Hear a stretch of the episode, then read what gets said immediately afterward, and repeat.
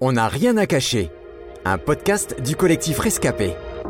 Bonjour Flora. Bonjour. Vraiment, merci euh, d'accepter une nouvelle fois de participer à ce podcast pour répondre euh, à mes questions.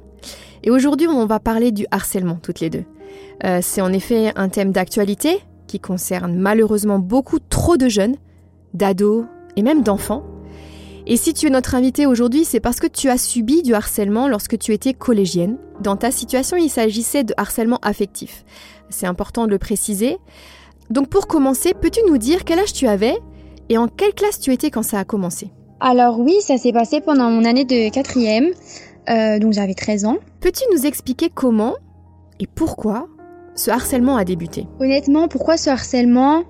Euh, a commencé, je ne sais pas vraiment. Je pense que je faisais tellement de tout par amitié pour réussir à avoir une amie qu'il était facile de m'utiliser et de me manipuler. Euh, comment ça s'est fait? Ça s'est fait progressivement. Ça ne s'est pas fait du jour au lendemain. Qu'est-ce que tu vivais concrètement et, et combien de temps ce harcèlement a-t-il duré? Euh, Donc euh, oui, c'était une seule fille déjà. Elle était toute seule un peu dans ma classe. Elle n'avait pas vraiment de copine.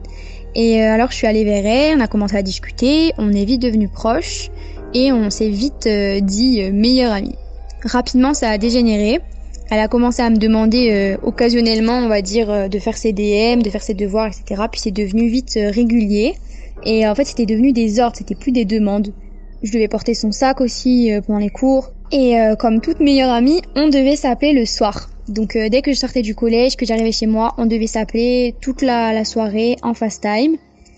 Sauf qu'à cette période-là, euh, moi, vers 21h, 21h30, je devais poser mon téléphone pour euh, pouvoir me coucher, avoir une soirée euh, sans téléphone. Elle acceptait pas du tout ça. À chaque fois, elle me faisait des crises. euh, C'était, c'était la catastrophe si je posais mon téléphone. Il fallait pas qu'on arrête de parler, même pour aller manger. Mais au-delà de ça, donc, bah en fait, toutes les discussions, elles tournaient autour d'elle. Il fallait que je lui pose tout le temps des questions sur elle. Ça m'intéressait pas parce que je connaissais en fait déjà les réponses, mais il fallait qu'elle parle d'elle, il fallait qu'elle me raconte, qu'elle me raconte, qu'elle me raconte tout le temps, tout le temps, tout le temps. Et il fallait pas que ça s'arrête. Elle m'a même obligée après à regarder euh, des séries. Il fallait que je regarde les séries, même si c'était dans une langue que je comprenais pas. Bah, il fallait que j'apprenne cette langue.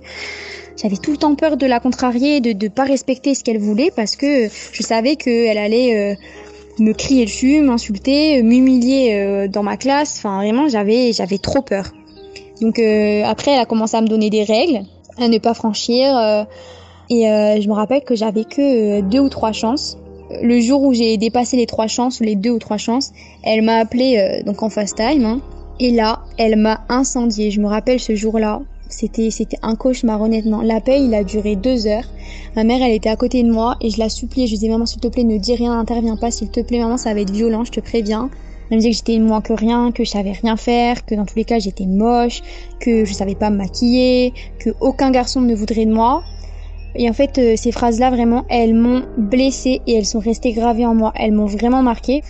Ma mère, elle a eu cette image de me dire, mais Flora, pendant deux heures, t'as été un paillasson où elle s'est essuyé les pieds sur toi, vraiment. Et moi, pendant ce temps, bah, j'ai fait que de m'excuser, j'ai fait que de me rabaisser, de m'humilier et de pleurer. En fait, pendant deux heures, il n'y a pas eu de violence euh, physique, etc. Mais ça a été très lourd euh, moralement, en fait. Alors certains pensent qu'il existe un profil type, euh, je mets des guillemets à ce mot, euh, de victimes de harcèlement. C'est-à-dire qu'il s'agit souvent de personnes différentes physiquement ou intellectuellement, socialement ou- même émotionnellement parlant. Qu'est-ce que t'en penses? Alors oui, je pense que malheureusement, c'est vrai. En effet, euh, c'est triste, mais la différence, elle favorise souvent euh, le harcèlement.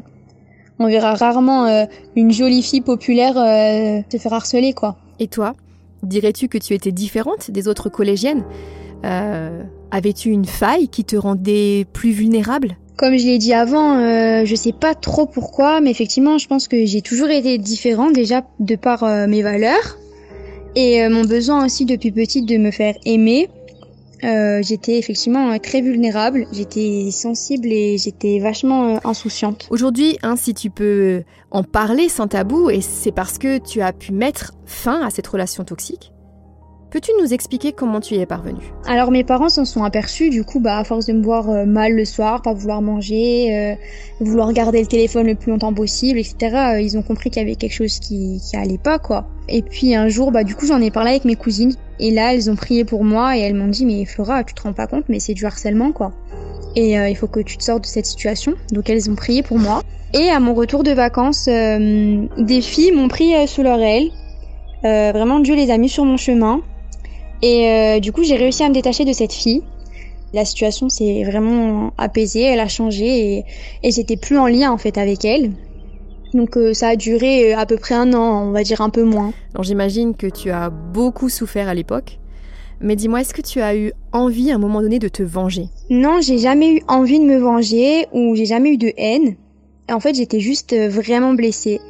Euh, j'ai été piétinée en fait. comme l'image de tout à l'heure, j'étais un paillasson, on m'a marché dessus, on m'a détruite moralement. J'étais, comme elle l'a dit en fait, on m'a traité pour une moins que rien pendant pendant plusieurs mois. Donc euh, oui, ça m'a détruite moralement et euh, en fait je connaissais plus mon identité, je connaissais pas ma valeur. Dirais-tu que tu es guérie de tout ça? Oui, je dirais que je suis guérie de ça. J'ai pardonné cette fille. Euh, j'ai pas du tout de colère ou pas du tout de haine envers elle. Euh, oui, du coup je l'ai revue d'ailleurs aussi.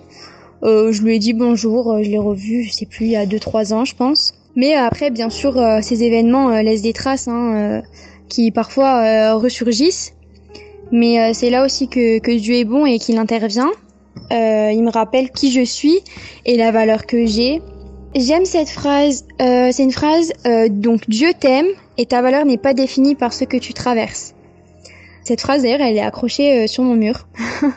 je trouve c'est c'est important de, de réaliser ça que en fait les événements que qu'on peut traverser dans la vie, ils définissent pas qui je suis. Oui, ça s'est passé dans ma vie, mais ça fait pas partie de mon identité. Je suis Flora, je suis une jeune fille, j'ai des, des, qualités, j'ai des défauts. Je suis euh, la fille de Dieu, j'ai de la valeur malgré les, les difficultés ou les épreuves qu'on a pu rencontrer dans notre vie. C'est pas ça euh, qui définit qui on est. Pour finir, quel conseil ou quel message aimerais-tu laisser à celles et ceux qui t'écoutent aujourd'hui et qui sont eux aussi victimes de harcèlement en ce moment? Euh, donc si j'avais un conseil, donc déjà c'est premièrement euh, ne reste pas seul, parle-en à, un adulte en qui tu as confiance. À deux, on est plus fort. Et ensuite, euh, bah prie que Dieu te libère de cette situation, de cette ou de ces personnes. Et si tu entends ce podcast et que tu te sens concerné, que tu vis le même style de, situation, n'hésite pas à écrire en privé à Rescapé. Il y a des personnes qui sont capables de t'aider. Si Dieu m'a aidé, Dieu, il peut aussi le faire pour toi.